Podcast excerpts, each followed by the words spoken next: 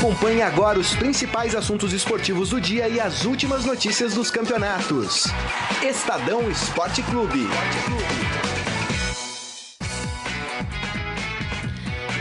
Meio-dia e quatro minutos, estamos começando aqui o Estadão Esporte Clube pela página de esportes do Facebook do Estadão, é, também pela nossa home. Se você entrar agora lá em estadão.com.br, também assiste o Estadão Esporte Clube, edição deste dia 16 de janeiro de 2018. Muitos assuntos e ao meu lado para comentá-los, Rafael Ramos. Tudo bem, Rafael? Como vai?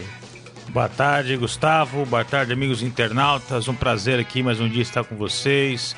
Informação, opinião, polêmica, enfim, muito assunto aí nessa terça-feira 16 de janeiro. É verdade, tem muito assunto, principalmente torcedor corintiano, palmeirense, fiquem atentos que temos alguns assuntos interessantes. Vamos falar também de uma reportagem que estampa hoje a, a, a página de esportes do Estadão, no impresso também, a baixa premiação do Campeonato Paulista e o que isso demonstra. Os estaduais de fato estão cada vez mais mirrados, estão sendo enfraquecidos. A gente vai debater daqui a pouco. Dois recados. Lembrando que o Estadão Esporte Clube, é, se você perdeu ou se você perdeu alguma parte do programa, quer ouvir depois em, só em áudio no seu carro, a gente coloca em formato podcast, então você tem acesso lá ao podcast do Estadão Esporte Clube. Pode ouvir de novo o programa, pode ouvir a parte que você perdeu, enfim. E o outro recado é que hoje também está no ar lá, entra lá na página de esportes do Estadão, os podcasts dos times de São Paulo, Santos, Corinthians, São Paulo e Palmeiras, últimas novidades, análises sobre o que os times têm feito neste começo de ano. E... Aproveitar então, Gustavo, fazer propaganda aqui também está no site do Estadão, podcast do Estadão na Copa. Opa! Que eu faço junto com o Igor Mili e com o Robson Morelli, que está no período de férias. Mas nós gravamos e está no ar também agora sobre as seleções do Uruguai e da Inglaterra que correm por fora aí nessa disputa pelo título da Copa do Mundo. Então também podcast Estadão na Copa no site do Estadão. Muito bom. As más línguas dizem que Robson Morelli está de chinelinho, mas eu sou o único que defende o Robson Morelli nessa mesa aqui. Ele trabalha demais, é o cara que mais trabalha no Estadão e merece as férias que tem. Então é isso, gente. E se você, você tá falando, assina embaixo. então é isso, gente. Bom, se vocês quiserem comentar os assuntos, podem comentar lá uh, na nossa página do Facebook, que a gente vai ler aqui na medida do possível todas as opiniões uh, de vocês sobre os assuntos. E eu queria começar, na verdade, falando exatamente dessa matéria que está hoje no Estadão, falando da baixa premiação do Campeonato Paulista, né? Se você quiser ter acesso aos valores, entra lá na nossa página no Estadão, estadão.com.br, compra o jornal também, é bem sempre legal ter o impresso também. É, Rafael, isso mostra o quanto que os estaduais vêm perdendo ao longo dos anos é, um, um, poderio. O Campeonato Paulista, inclusive, era um dos poucos que se salvavam, que pagava até um, um bom, um bom prêmio para o campeão, para o vice-campeão, para os times que participavam, mas não é o que mostra esse ano, né? Pois é, reportagem que está no site do Estadão, na edição impressa, assinada aí pelos repórteres Ciro Campos e Matheus Lara. É, mostra que entre as principais competições que os clubes paulistas vão disputar em 2018, o Paulistão foi o único que não sofreu reajuste no valor da premiação. Então, assim como no passado, o campeão vai receber 5 milhões de reais. É, é um valor é, que fica muito abaixo das demais competições. É, o comparativo, por exemplo, o Campeonato Brasileiro vai pagar 20 milhões esse ano. A Libertadores também vai pagar aí mais de 36 milhões é, de reais. E enquanto a Copa do Brasil, supervalorizada é, pela CBF, vai pagar 68 milhões de reais. Então tem até um gráfico que mostra a evolução ano a ano da premiação dessas competições. É, e o Paulistão não vem acompanhando é, o brasileiro, a Copa do Brasil e a Libertadores. É, os clubes nos últimos anos se queixavam muito é, da premiação da Libertadores. A Comebol, é, com o novo presidente, o novo comando, é, tem buscado corrigir esses valores. Então teve um acréscimo na premiação da Libertadores. Por exemplo, é, em relação ao ano passado, a premiação só para o campeão vai dobrar. É, o campeão recebia 3 milhões de dólares, o Grêmio, por exemplo, recebeu 3 milhões de dólares pela conquista é, do título, esse ano vai passar para 6 milhões de dólares, que, e isso você ainda acumula os outros prêmios das fases anteriores. É, e o Paulistão, é justificativa da Federação Paulista, que não houve, não houve reajuste é, na cota paga pela televisão, então, consequentemente, a federação também não aumentou a cota do campeão do Paulistão. Então, é mais um sinal é, de um campeonato que vem sofrendo desgaste ao longo dos anos. Até agora, o ponto de vista financeiro também não passa a ser tão vantajoso assim para os clubes. É, esse ano a gente tem o calendário é, antecipado por conta da Copa do Mundo, então Sim. o campeonato está começando agora, 17 é, de, de, de janeiro. Os clubes só com duas semanas aí de treinamento praticamente. Então é possível que, principalmente nesse início de ano, a gente veja Corinthians, Santos é, e Palmeiras concentrando as atenções na Libertadores e deixando o Paulistão de lado. É, inclusive, né, isso já é uma demonstração que alguns clubes vão optar por começar o Campeonato Paulista com equipes alternativas, né? O São Paulo já já indicou que vai começar com uma equipe alternativa, a estreia. Uh, o, o, Santos também não sabe se vai colocar todo o time, alguns jogadores serão poupados porque ainda não chegaram à sua forma física ideal.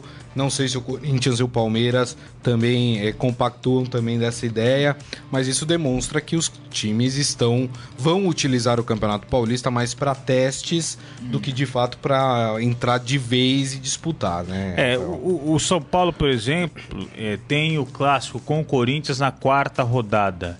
É, e até lá vai usar um time é, misto, um time de reserva, um time de garotos se preparando para aí sim, na quarta rodada, de fato, é, levar o que tem de melhor a campo, porque é um clássico, a gente sabe que clássico é, no, os clubes é, não colocam time reserva em jogos decisivos assim. Então, eu acho que esse Paulistão, o que vai valer mesmo nessa primeira fase são os clássicos, que são jogos que chamam a atenção do todo torcedor.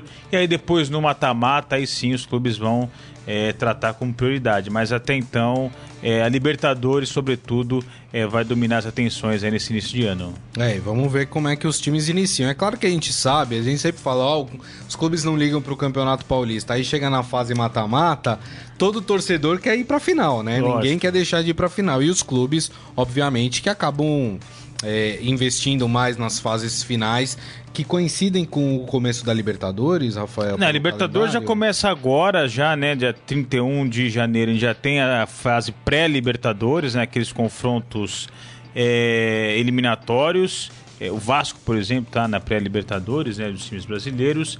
E aí, depois, é, no mês de fevereiro e março, aí sim entra a fase de grupos da Libertadores, que é quando tem Corinthians, Palmeiras e Santos, aí sim mas ainda vai estar sendo disputada é, a primeira fase do Paulistão, né?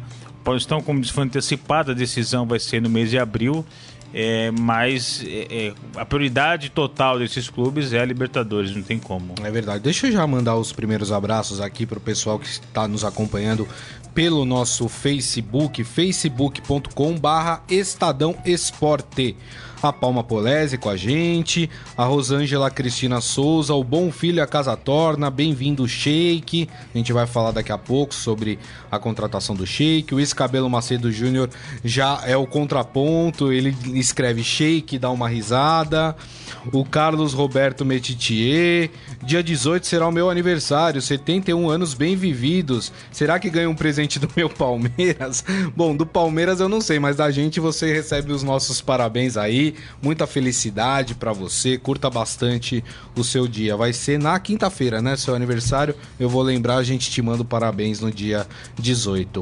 O Felipe Zemuner também aqui. Boa tarde, Gustavo e Rafa. O Corinthians tem que contratar mais ou do jeito que está, briga por algum título esse semestre? Bom, já nessa pergunta aqui, vamos fazer o seguinte, então, vamos entrar com o Corinthians, então já vamos falar sobre vamos o time. Lá.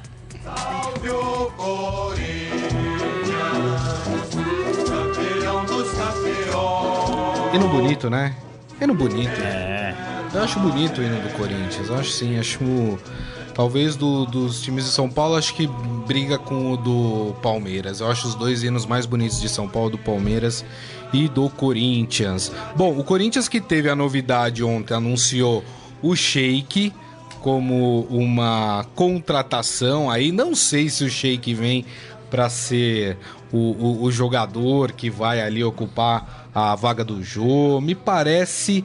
Eu estranhei, na verdade, Rafael, quando o Corinthians anunciou a contratação do Sheik. Não sei se é uma homenagem a um jogador que tem uma história no clube ou se o Sheik de fato consegue ainda jogar em alto nível num grande time como o Corinthians. É, o Sheik tem 39 anos, né, um jogador veterano. É, eu acho que ele chega no Corinthians para ser coadjuvante. É, não acho que tem o mesmo poder de fogo da sua última passagem, quando conquistou seis títulos pelo Corinthians, campeão da Libertadores, fazendo gols, dois gols na final, campeão mundial, campeão paulista, campeão da Recopa, campeão brasileiro, enfim. Um jogador que tem uma ótima passagem pelo Corinthians, mas agora, aos 39 anos, eu acho que ele chega para compor o elenco. Tanto é que Corinthians ainda é, está em busca de um atacante para substituir o Jô. As negociações com o Henrique Dourado esfriaram um pouco. É, agora fala-se em Gilberto, o atacante que passou pelo São Paulo. É, eu acho que o, jo, o, o, o, Emerson chega é, como um reserva que pode atuar algumas partidas, é, para compor elenco. Não, é, não vai chegar para resolver. Mas quem sabe, contrato curto, seis meses, só até o meio do ano, pode beliscar o título paulista. O Corinthians, já respondendo nosso amigo internauta, é um time é, é forte, é um time que foi campeão brasileiro, perdeu jogadores importantes, mas a gente viu durante a pré-temporada na Ford Cup que o Corinthians ainda tem uma estrutura muito bem montada, Sim. um time taticamente bem organizado. Então o Corinthians tem grandes chances de ser campeão paulista com o Emerson Sheik como coadjuvante e não como ator principal desse time. Aliás, eu vou repetir o que eu venho falando aqui. Para mim, nesse momento, dia 16 de janeiro, a primeira força do futebol paulista é o Corinthians. Porque a, a, tá todo mundo colocando o Palmeiras como primeira força, prevendo que o time do Palmeiras vai dar certo. Só que o que a gente tem que analisar nesse momento é a realidade. A realidade é que o único time que se manteve, a única estrutura que está pronta é a do Corinthians. É. Não sei se você concorda Não, comigo. Sim, sim. Agora, obviamente, projetando em termos de atletas, o Palmeiras pode vir a ser a primeira força do campeonato sim. do futebol paulista. Mas para mim, nesse momento, ainda é o Corinthians. Ainda falando de Corinthians, quem está fazendo exames lá no CT é o zagueiro Henrique. Boa contratação para o Corinthians? Boa Rafael. contratação. Chega para substituir o Pablo, né, que é, não chegou a um acordo com a diretoria, acabou deixando o Corinthians. É, tá livre no mercado depois que acertou a sua ida é, do Fluminense. Lembrando que o Fluminense está com dificuldades financeiras, então por isso abriu mão do Henrique. Evidentemente que ele é, não é aquele Henrique de 2014 que disputou a Copa do Mundo é, aqui no Brasil, não é aquele Henrique que foi vendido para o Barcelona. Ele já está em outra fase, mas jogador importante. Eu acho que o Corinthians precisa de jogadores para defesa. É, realmente a saída do Pablo é, deixa ali um espaço em aberto. Um jogador importante que pode ali dar conta do recado. Porque teoricamente é fácil jogar no Corinthians na defesa, porque é uma estrutura bem armada há muito tempo. Então trocam peças, mas o time continua forte. Então acho que o Henrique, se ele conseguir se encaixar ali no esquema, tem tudo para se dar bem no Corinthians. É isso aí. E falando ainda de atletas do Fluminense, apesar do Roberto de Andrade ter falado que desistiu do Henrique Dourado, vale lembrar que tem uma eleição agora em fevereiro no Corinthians, né? Inclusive é, o Citadini teve a sua candidatura impugnada, né? É. Num primeiro momento, não sei se isso pode ou não mudar, mas o Citadini é, tem também um outro candidato que pode ter a sua candidatura impugnada, é o eu vou lembrar aquele que, que dizem que é empresário do Elias, esqueci o nome dele agora é, é, um outro candidato. O Felipe Isabella? Isso, também pode ter a candidatura impugnada. E também o André Sanches. É, e aí seria um conflito de interesses, já que ele é deputado federal, não poderia assumir o, o clube, porque existe uma regra na nossa Constituição que um deputado federal não pode assumir o comando de uma empresa privada. E se entende que o Corinthians é sim uma empresa privada, então que um deputado não poderia assumir, a não ser que ele renuncie ao cargo dele de deputado federal. É. E aí, nesse caso, ele poderia assumir. Ainda tá uma bagunça ainda em é, relação a isso. O né? curioso em relação a isso, no caso específico do Antônio Roque Cittadini, É, o motivo da impugnação da candidatura dele é porque ele é conselheiro do Tribunal de Contas do Estado. Mas essa não é a primeira vez que ele é candidato à presidência do Corinthians, já ocupando o cargo de conselheiro do Tribunal de Contas do Estado. E na outra oportunidade não foi impugnada a candidatura dele. É, e a argumentação dele, né, a justificativa dele, é que ele preenche todos os requisitos para ser candidato a presidente do Corinthians. Ele é conselheiro, ele é sócio, ele paga mensalidade, enfim. Tudo que é necessário para ser candidato, ele preenche os requisitos. Então não cabe ao Corinthians é, impugnar a candidatura dele. Caberia ao Tribunal de Contas dizer que ele, como conselheiro lá, não pode não assumir pode. outra função. Mas dentro do, dentro do Corinthians ele preenche todos os requisitos. É verdade, tem razão. E Henrique Dourado, carta fora do baralho ou não dá para dizer isso ainda? Então, você lembra, o amigo internauta deve lembrar também que o Alexandre Matos disse que não ia contratar o Gustavo Scarpa no Palmeiras, é né? Verdade. E hoje tá aí o Gustavo Scarpa contratado. Então, no futebol tem muito disso, né? As coisas é, mudam muito de um dia para outro. É, o presidente Roberto Andrade deu entrevistas sendo muito enfático com relação ao Henrique Dourado, dizendo que enquanto ele for presidente, é, o Henrique Dourado não joga no Corinthians.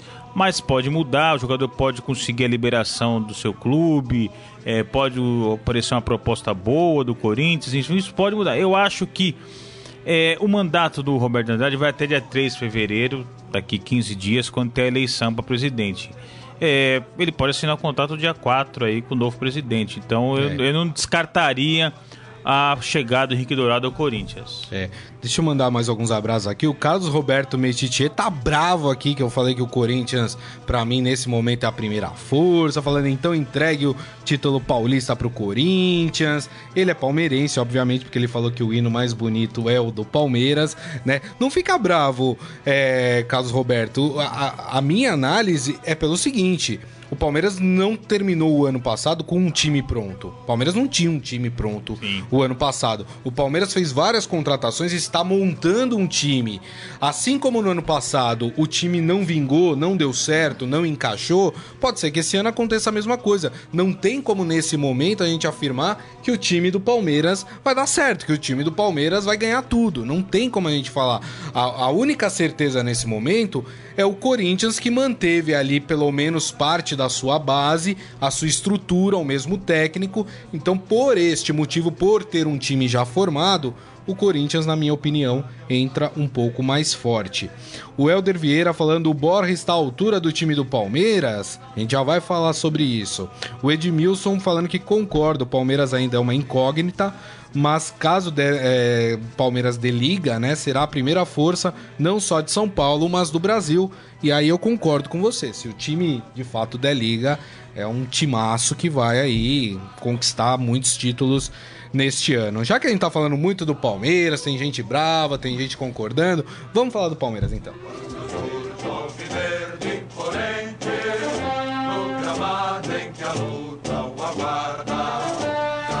Rafael, ontem nós demos a notícia aqui do Palmeiras contratando o Gustavo Scarpa. E aí eu fiz o seguinte questionamento no programa de ontem, queria passar para você também.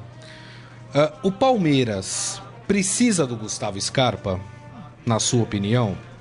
Eu acho que todo bom jogador tem lugar em time grande. É, o Gustavo Scarpa é mais um bom jogador, habilidoso, talentoso que chega para o Palmeiras é, e tem lugar em qualquer time do Brasil hoje.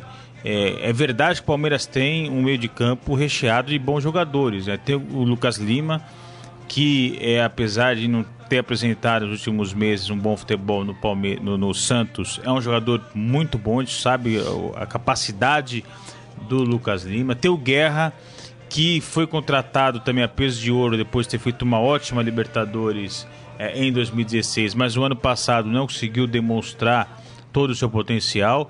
Então, quanto mais opções é, o, o, técnico Roger Machado tiver na, nas mãos, melhor. É, o Scarpa é um jogador que pode se encaixar ali dentro do Palmeiras. Se quer queira, quer não, era uma, era uma, uma opção do mercado. Quer dizer, porque uhum. ele rescindiu seu contrato com o Fluminense. O Palmeiras pagou aí 23 milhões de reais pelo Scarpa, é, mas se ele tivesse é, sob sob contrato no é, Fluminense, seria mais caro para contratar esse jogador.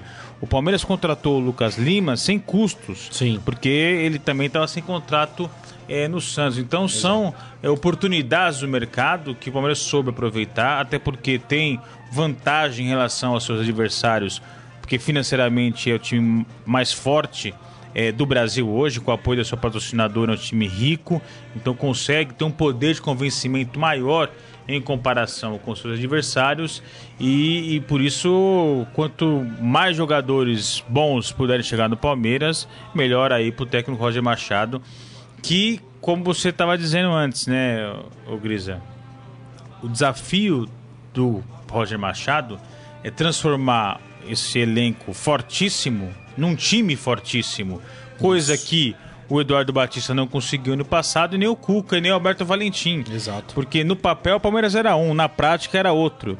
É, mas agora é, a expectativa é que o Roger Machado, com o tempo de trabalho, enfim, com calma, consiga aí corresponder todas as expectativas em torno do Palmeiras. É isso aí. O Carlos Alberto Metitier falando, pode falar um palmeirense? Claro que pode, aqui todo mundo tem voz. Ele acha que não. É, eu fiz a pergunta, né, falando se o Palmeiras precisava do, do Scarpa. Ele, ele acha que não, que tem muita gente já ali no meio de campo. É, tem do, duas questões. Uma é a, como é que ficam os jogadores que jogam naquela posição, que tinham esperança de jogar esse ano. É, se isso pode prejudicar, se isso pode trazer alguma coisa. Por exemplo, a gente até estava discutindo se Lucas Lima e Scarpa podem jogar juntos. E, e dá para jogar junto, né? O, a, o grande desafio do Roger é fazer um meio de campo não só muito habilidoso, mas que também saiba marcar, porque não adianta nada você é. ter um time muito avançado, de jogadores habilidosos, se o time não marca absolutamente nada, né, Rafael? É, é o grande desafio dele. É, é, depende do tipo de jogo, do time do, do tipo de adversário, depende de como ele vai conseguir encaixar esse time. Mas imagine só, o, o Gris, aí, você amigo internauta, uma linha de frente do Palmeiras ali com Guerra, Scarpa, Lucas Lima e mais à frente Dudu, Borja e Keno. Pô, a defesa adversária pô, vai ficar desesperada para marcar os, esses seis jogadores que eu acabei de citar aqui. Citar aqui. Então, é, é, dependendo da, da, situação do jogo, o Roger Machado pode colocar o time para cima, pode escalar esses seis jogadores, três jogadores super habilidosos no meio de campo, o, o, Guerra, o Scarpa e o Lucas Lima, e lá para finalizar na frente o Keno, o Borja e o Dudu. E aí ele segura lá atrás, é, impede os avanços dos seus laterais, contém o meio de campo ali com o Felipe Melo para não avançar muito, põe os zagueiros bem postados, sem querer se arriscar lá no ataque, segura lá atrás e bota esses seis caras na frente para pressionar o adversário, para sufocar Sim. o adversário. Imagina um time que for jogar contra o Palmeiras no Allianz Parque, quando vê esses seis jogadores pela frente, o cara vai ter que se fechar lá para não poder é, sofrer uma goleada. Então depende de como vai ser ajeitado o time. Se ele de acertar o time ali, acho que tem espaço para todo mundo. Entendi, legal. Bom, e é um investimento de risco do Palmeiras, né? É, lembrando, o Palmeiras fez até uma proposta para o Fluminense de mandar dois jogadores e pagar parte do salário desses dois jogadores que, que iriam para lá. É, ainda daria mais um, um dinheiro para o Fluminense e tudo isso para tentar escapar desse embrólio jurídico entre Fluminense e Gustavo Scarpa. O Fluminense aparentemente está batendo o pé, falando que vai continuar na justiça, tentando reaver o passe do, do Scarpa. É, eu não sei se vale a pena entrar numa num, num, num, caso tão, tão complicado como esse. Assim como São Paulo desistiu do Zeca, né? Porque é um caso que ainda o tá Flamengo tá também desistiu do Zeca. O Flamengo desistiu do Zeca também porque é um embrólio jurídico. É, o Palmeiras falou que se cercou com várias cláusulas caso isso aconteça e que por isso não teria é, medo do que se, o, se a justiça decidisse a favor do Fluminense. Mas é, é eu não vejo qual era a necessidade do Palmeiras Será que não era melhor o Palmeiras esperar resolver a situação e aí sim trazer o jogador do que ficar é. nesse, nessa gangorra? O Palmeiras garante que tem a segurança jurídica para contratar é, o Scarpa. Tá cercado, tá é, com todas as cláusulas garantidas, que não corre riscos de sofrer algum tipo de sanção por parte da justiça por ter contratado o Scarpa. É, são advogados especialistas que conhecem é, profundamente aí o direito esportivo, o direito trabalhista, sobretudo, né, já que essa é uma relação do Scarpa é, com o Fluminense envolve questões trabalhistas e atrasos de pagamento. Então isso é uma garantia que o Palmeiras diz ter. É, e aí por isso que contratou o jogador. E eu acho, Gris, respondendo a sua pergunta, que se o Palmeiras esperasse, podia perder esse jogador para os seus principais rivais, já que ele estava aí na mira de Corinthians e de São Paulo. Então o Palmeiras foi mais rápido, conseguiu aí as garantias jurídicas e financeiras para trazer o jogador. É, é, e a não ser que tenha uma reviravolta nesse caso, é, ele foi mais esperto, mais ágil do que os seus adversários. Até aí nas redes sociais já está rolando as piadinhas aí que o Palmeiras deu um chapéu no São Paulo, né? Deu um chapéu no Corinthians. É, de fato, foi uma negociação hábil, inteligente aí do departamento de futebol é, do Palmeiras, porque é um jogador que estava sendo muito disputado no mercado. O Palmeiras foi mais inteligente, tinha mais poder de fogo e contratou e tem a garantia de que é, não vai perder o jogador é, de volta para o Fluminense. Legal, ó, o Isaías Rodrigues falando que Naldinho pode estar de saída do Palmeiras. É que a verdade é que agora o Palmeiras com a vinda do Scarpa, alguns jogadores ficam encostados. O Palmeiras até está estudando a possibilidade de emprestar o Fabiano e o Alione. O Alione é um cara que perderia é. completamente o espaço nesse time, né? É, o Alione jogou do, ano passado pelo Bahia, né? Enfim. É, eu acho que é o contrário daquele discurso do Eduardo Batista ano passado, quando iniciou a temporada, em que ia ter elenco para disputar todas as competições, que contava com todo mundo para jogar todos os jogos, que o Palmeiras precisava ter muitos jogadores. É, o Roger Machado tem que definir o time dele. É isso aí. É, foi o que o Carilli fez no Corinthians, enfim, ele tem que definir. Esses são meus 11 jogadores, eu vou com eles. Evidentemente que não quer dizer que ele vai jogar o ano inteiro só com aquele time. Mudanças podem ocorrer. Tem jogador que está em uma fase, jogador se machuca, cai de produção, ele precisa fazer alguma alteração tática, enfim. Mudanças é, vão ocorrer ao longo da temporada mas é fundamental que ele consiga, já nesse início de trabalho, definir seus titulares e aí para dar conjunto, para dar liga nesse time do Palmeiras, porque sobram talentos, o que falta realmente é a união, é o grupo do Palmeiras. O Adi Armando é, dizendo, é isso aí, a Crefisa como uma grande financeira vai cobrar esses juros uma hora. Então vem jogador que depois eles vendem com lucro. Só um detalhe, me parece que as últimas contratações do Palmeiras para esse ano, com exceção do Lucas Lima que veio de graça, é, foi com o dinheiro do clube, não foi com o dinheiro da, da Crefisa, né? É, é. A Crefisa tem alguns jogadores, né? É, o Felipe Melo é um deles. É, mudou muito é, a concepção em relação do Palmeiras com a sua patrocinadora. No ano passado, de fato, é, ela investiu muito, trouxe muitos jogadores, investiu pesado. O projeto não deu certo no primeiro ano, o Palmeiras não ganhou nenhum título o ano passado. Iniciou a temporada sonhando em ser campeão mundial. É, e agora é, as contratações mudaram. Quem está bancando é o Palmeiras e não necessariamente a sua patrocinadora. Evidentemente que o Palmeiras também só teve esse recurso para poder trazer jogadores porque a sua patrocinadora investe, Sim. paga é, e aí dá esse suporte que permite que o clube é, tenha poder de fogo maior do que seus adversários. Bom, só para a gente encerrar o assunto Palmeiras, o Edmilson de Souza, dando tempo para o Roger, vocês acreditam num Palmeiras alternativo, alternativo em cada competição? Acho que com o elenco que tem pode alternar e brigar por todos os títulos diferentes uh, deste ano. É, o Palmeiras tem elenco para poder disputar todos os. Mas com um time só, não como precisa ter três times para disputar três competições. É, eu acho que esse foi um dos problemas do Palmeiras no ano passado. É, ficou essa definição quem é jogar, quando é jogar, enfim. É, Palmeiras pode ganhar tudo com um time só. O Corinthians, é, o ano passado, tinha um elenco reduzido é, e ganhou Campeonato Paulista e o Campeonato Brasileiro e, e perdeu a Copa do Brasil e, e a Sul-Americana é, com um time só, não precisa ter três times para ganhar três títulos. É, o Palmeiras pode ser campeão de praticamente tudo que disputar esse ano é com um time só. Não precisa ficar disputando jogo de quarta-feira com um time, jogo de domingo com outro. Pelo menos essa é a minha opinião. É verdade. Bom, vamos trocar de time aqui. Vamos falar agora do tricolor paulista. Salve o tricolor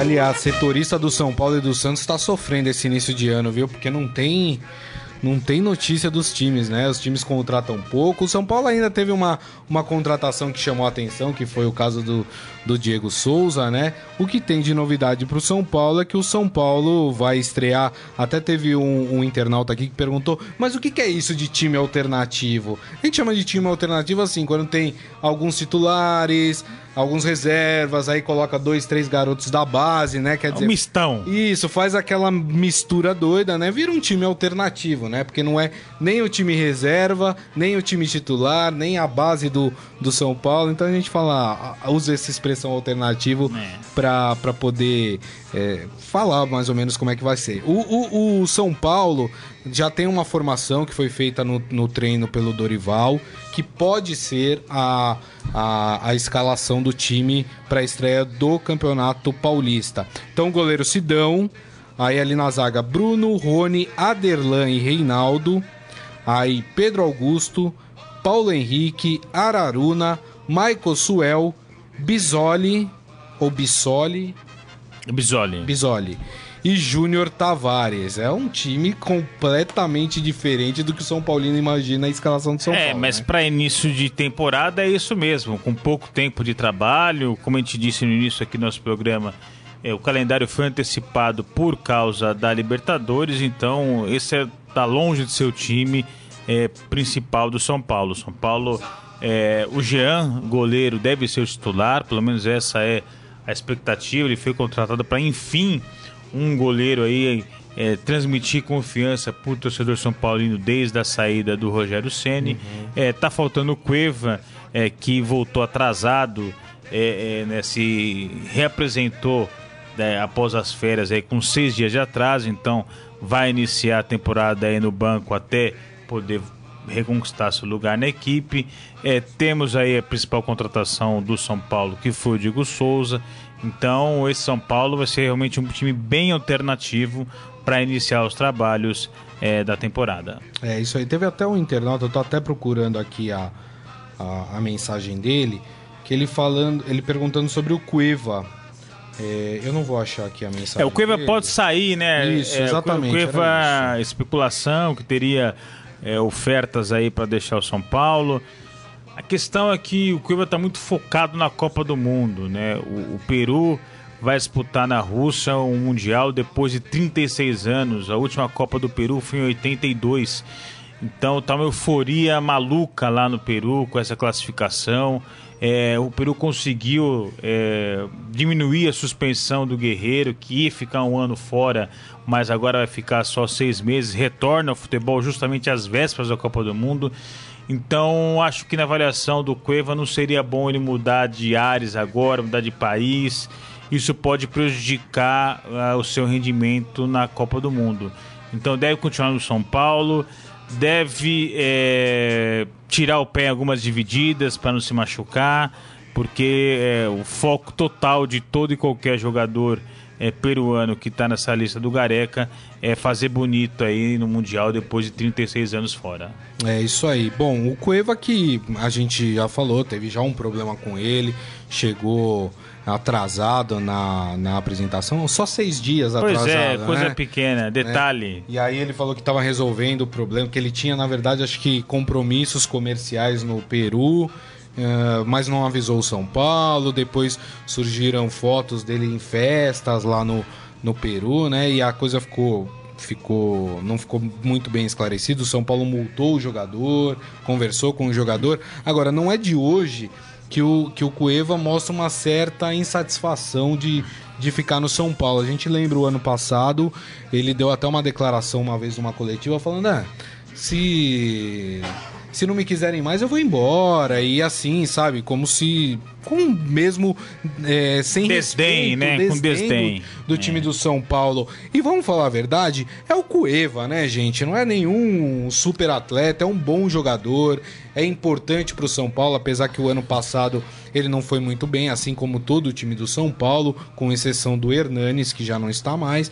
Mas, né, o São Paulo também precisa É. verificar se, se vale a É, pena agora, o agora, jogador, com o né? Raí e com o Ricardo Rocha é, como diretores, é, eu acho que esse tipo de coisa não vai voltar a acontecer. Isso vai enquadrar os jogadores lá. é, então, você disse, pô, é, é só o Cueva, né? Pega o currículo do Cueva e, e- e compara com o do Raí. É. Né? Compara com o do Ricardo Rocha. É, então, eu acho que com essas mudanças na diretoria, a intenção também do São Paulo foi ter ali um pulso mais firme em relação aos seus jogadores. É verdade. Bom, vamos ver. Eu, para mim, São Paulo e Santos estão na mesma situação. Acho que os dois perderam grandes, é, grandes jogadores que tinham no seu elenco. Caso do Santos, o Ricardo Oliveira e o Lucas Lima. O São Paulo perdeu o Lucas Prato e o Hernanes. Então, acho que para mim os dois times estão no mesmo nível. O Santos um pouco na frente para mim, porque teve uma campanha melhor no ano passado e manteve é, parte da sua estrutura, assim como o São Paulo. Bom, vamos então falar do Peixe.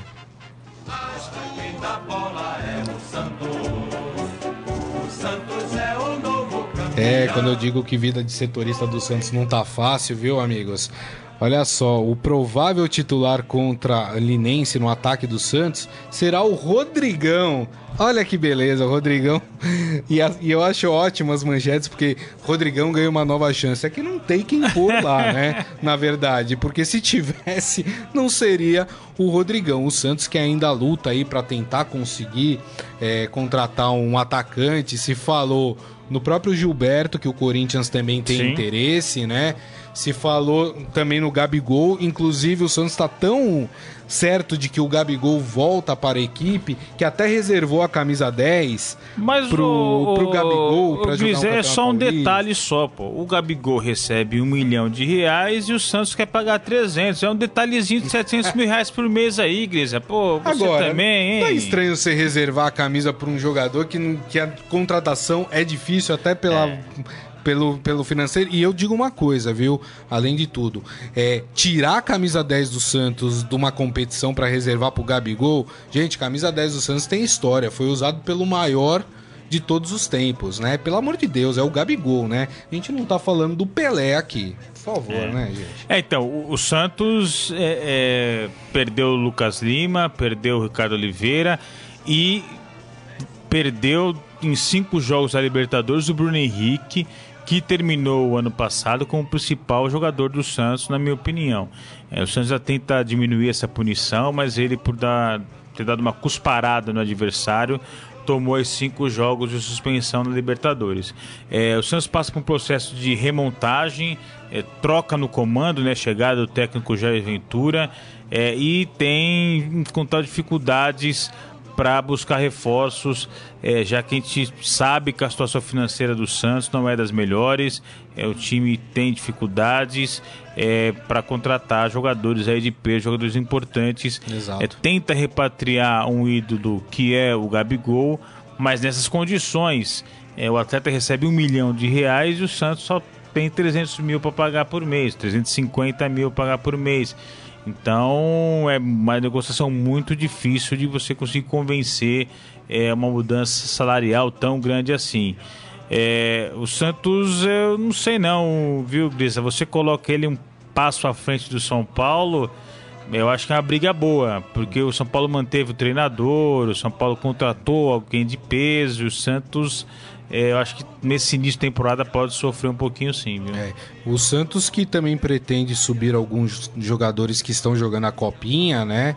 Ah, o Santos é sempre assim, quando tem dificuldade financeira, bota a molecada pra jogar lá. Às vezes dá É, certo. normalmente dá certo. E é. às vezes não. O Santos tem bons jogadores na copinha, falando. O, o, o que tá sendo mais badalado nesse momento é o Calabres, que é um meio de campo, que a torcida já tá sonhando, tá achando que vai substituir o Lucas Lima. E eu sempre digo: calma, pés no chão. porque a coisa não é assim, é um garoto ainda, precisa ainda criar casca. Uh, para jogar no, entre os titulares, pode vir a ser um grande jogador. Não é craque, nada, é apenas um bom jogador mas pode sim ajudar o time do Santos. Mas assim, muita calma nessa hora, né? Não dá para jogar o, garoto na não, boca dos leões, né, não. Rafael? Precisa ter. E só mais um destaque do Santos, uma coisa que também é, eu comentei hoje no, no, no podcast do Santos, é uma coisa que me deixou muito incomodado e, e já mostra aí é, um erro, um equívoco da atual diretoria e eu espero que a atual diretoria do Santos não haja assim é, em caso, em, nos próximos casos. O Santos demitiu o técnico da, do time feminino, o Cláudio Couto, que foi campeão brasileiro pelo Santos o ano passado, é, por WhatsApp todo profissional merece respeito. O mínimo que o Santos tinha que fazer, se não quisesse mais contar, o clube tem o direito de não querer mais contar com o trabalho de um profissional. O mínimo que o Santos deveria ter feito é chamado esse o, o, o técnico do time e falado para ele, olha, a gente tá com outro planejamento aqui, então assim, estamos dispensando você. Vamos em busca de um novo profissional. Muito obrigado por tudo que você fez pelo Santos e ok. Agora, por WhatsApp, um clube profissional do tamanho do Santos. O, né? Santos, o Santos, o Santos é uma força no futebol feminino, né? O Santos tem vários títulos, times sempre fortes o Santos consegue montar para disputar as competições de futebol feminino. A Marta jogou no Santos, né? Ela que é considerada aí é, uma das melhores jogadoras da história do futebol feminino. É, o Santos é um time de tradição, não só no, no, futebol masculino, mas entre as mulheres também. As sereias da vila, né? Exatamente. E, e, o Elano foi demitido por telefone, vamos lembrar. Então, quer dizer, já começa muito mal é, na forma de agir a, a nova a nova diretoria do Santos, a presidência, enfim. É, todo profissional merece respeito, viu? E, e, time que não respeita profissional geralmente se dá mal. Então fica aí o alerta para o time do Santos. Vamos pro Esporte Fera, Rafael? Momento Fera, isso Opa. aí. Opa! Agora, no Estadão Esporte Clube, Momento Fera.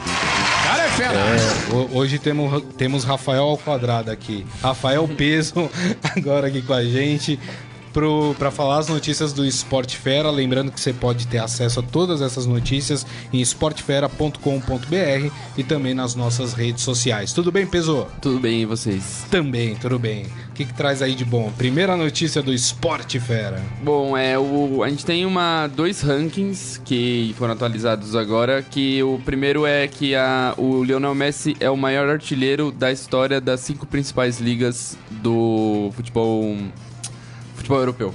Futebol europeu. Quais são as ligas? É Espanha, Alemanha, Inglaterra, França e Itália. E o Messi ah. passou, ele fez um golaço de falta contra a Real Sociedade, 4 a 2 Ele passou o Gerd Miller, que era o, o então maior artilheiro, com 365 gols. Então o Messi com 366 gols desde 2004 jogando na, na, na Liga Espanhola. Muito legal. Muito Contando legal. uma liga só. Porque, por exemplo, o Cristiano Ronaldo também está nessa lista, mas ele jogou na Espanha, na Inglaterra Sim. e também em Portugal. Entendi. Muito legal. Bom, o Messi para mim é o disparado depois de Pelé e Maradona, para mim é o grande é o grande nome do futebol é, mundial e enfim merece todos os, os méritos que, que acontecem na sua carreira e o Messi ainda tem leia para queimar, né, Rafael? Ah, então, tem. Vai, ele vai, vai, vai disputar disso, essa né? Copa do Mundo ainda em alto nível é, e ele fisicamente o jogador que está inteiro, eu acho que ainda joga aí bem ainda, assim, pelo menos mais uns três anos, é, ainda nível de melhor do mundo. É verdade. O que mais que temos aí, Rafael? O Campeonato Brasileiro é, foi considerado pela IFFHS, a, a, Federação Internacional de História e Estatística do Futebol, como o terceiro campeonato mais forte do mundo. Qual? Campeonato Brasileiro.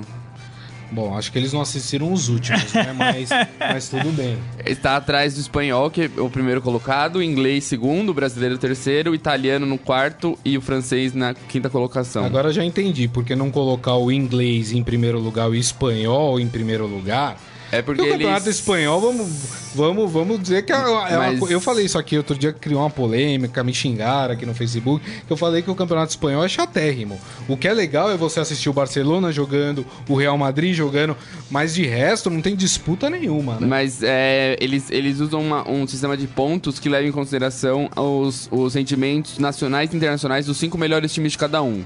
E a Espanha vai muito bem internacionalmente. Dos É. últimos 16 títulos, 16 títulos contando quatro, é, contando Liga dos Campeões, é, Supercopa e Europa League e o Mundial, foram nas últimas quatro temporadas foram 16 títulos. A Espanha ganhou 15. Só o Manchester United na Liga Europa do ano passado é a mais é. o intruso. Mas acho que não, não pode ser o critério, né? Precisa avaliar o campeonato como um todo, né? É. O campeonato brasileiro é uma tristeza, né, meu? Dá, tem, tem, tem jogo que você assiste chorando, né?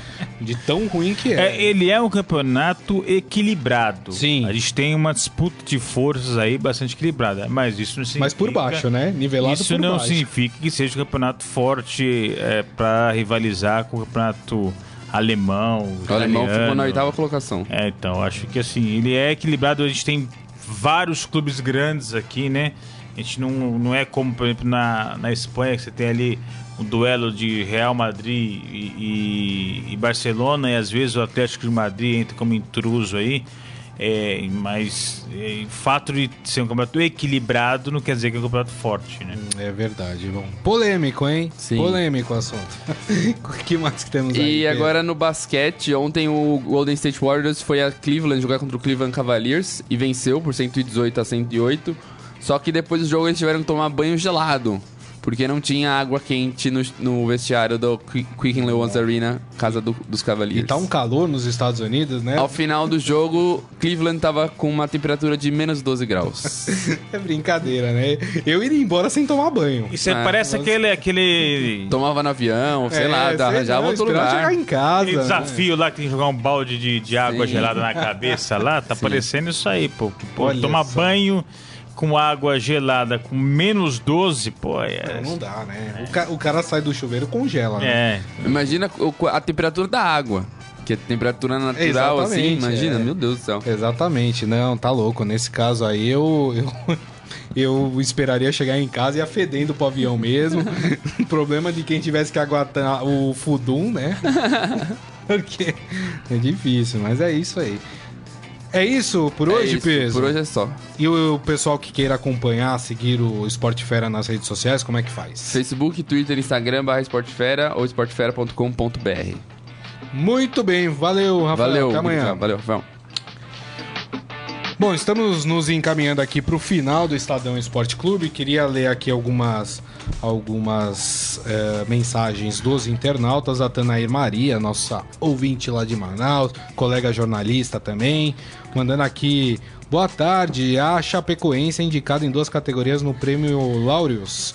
O Oscar do Esporte, este é um dos destaques do caderno de esportes do Estadão. E eu tinha até separado isso pra gente falar agora no final, né? É, Bacana, né? O, o- por tudo que envolveu, né? A Chapecoense, a tragédia, a, e também e o mais importante que eu acho de tudo isso, né? A reestruturação da Chapecoense que é, milagrosamente para mim se manteve na, na Série A do Campeonato Brasileiro. Beliscou uma vaga na Libertadores, quer dizer, é uma coisa que pra gente era vista até como impossível depois da tragédia, né, Rafael? É, o, esse prêmio Laureus é o Oscar do esporte mundial, é, premia aí os grandes destaques do ano. E a Chapecoense está concorrendo em duas categorias. Uma é o retorno do ano, é, e de fato o retorno da Chapecoense foi impressionante é, depois daquele trágico acidente na Colômbia. E outra é, categoria é o melhor momento do ano no esporte. Então tá concorrendo aí com, com adversários de peso, é, como por exemplo é, o Federer está concorrendo no retorno do ano, ele que sofreu com uma série de lesões, mas conseguiu é, se recuperar. É, o Justin Gatlin, que é o corredor que ganhou os 100 metros, superando o Bolt depois de ficar suspenso um período por doping, enfim. Então são concorrentes de peso, mas a Chapecoense, é, por tudo que envolveu aí, eu acho que deve beliscar aí é, um desses prêmios.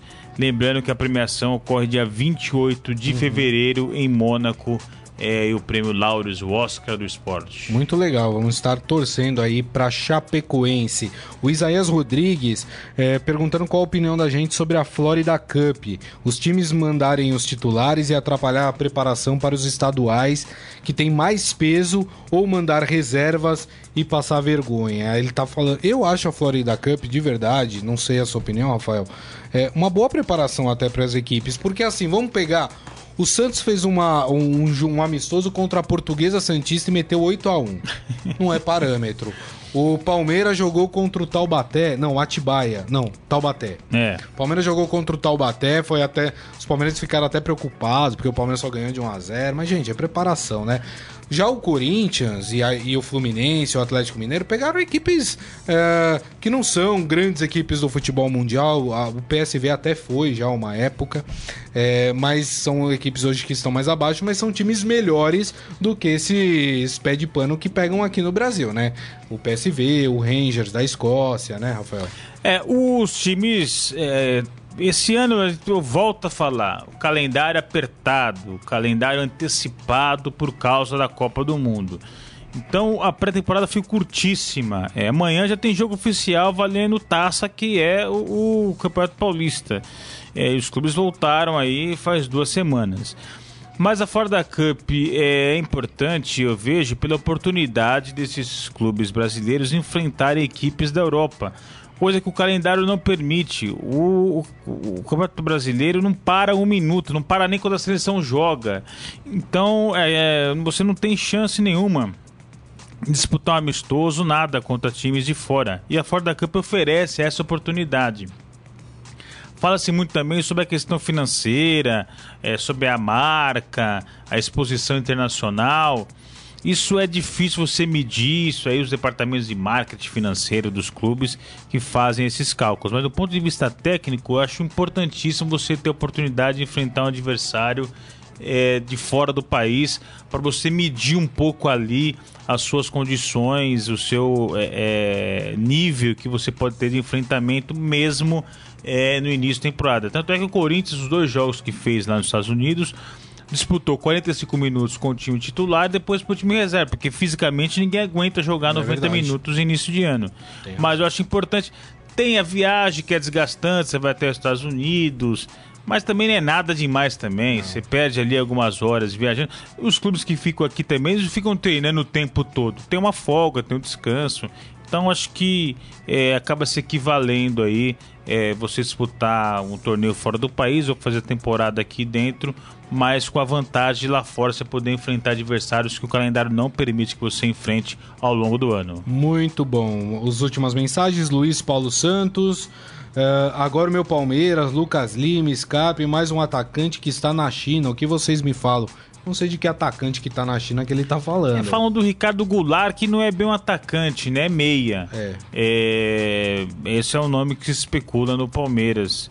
Aí, mas eu acho mas que é agora difícil, né, chegada, a... é difícil porque os valores também do futebol chinês é. são astronômicos e agora com o Scarpa acho que não tem necessidade de mais um jogador acho que é, por mais que eu acho que todo jogador cabe no elenco você não pode ficar com vários jogadores na mesma posição, né? Você tem que ter alternativas em, várias, em vários setores do campo. E mandar aqui um abraço também pro Eduardo Benega e também pro Adi Armando, que pergunta se o Baldini já entrou no time dos chinelinhos também.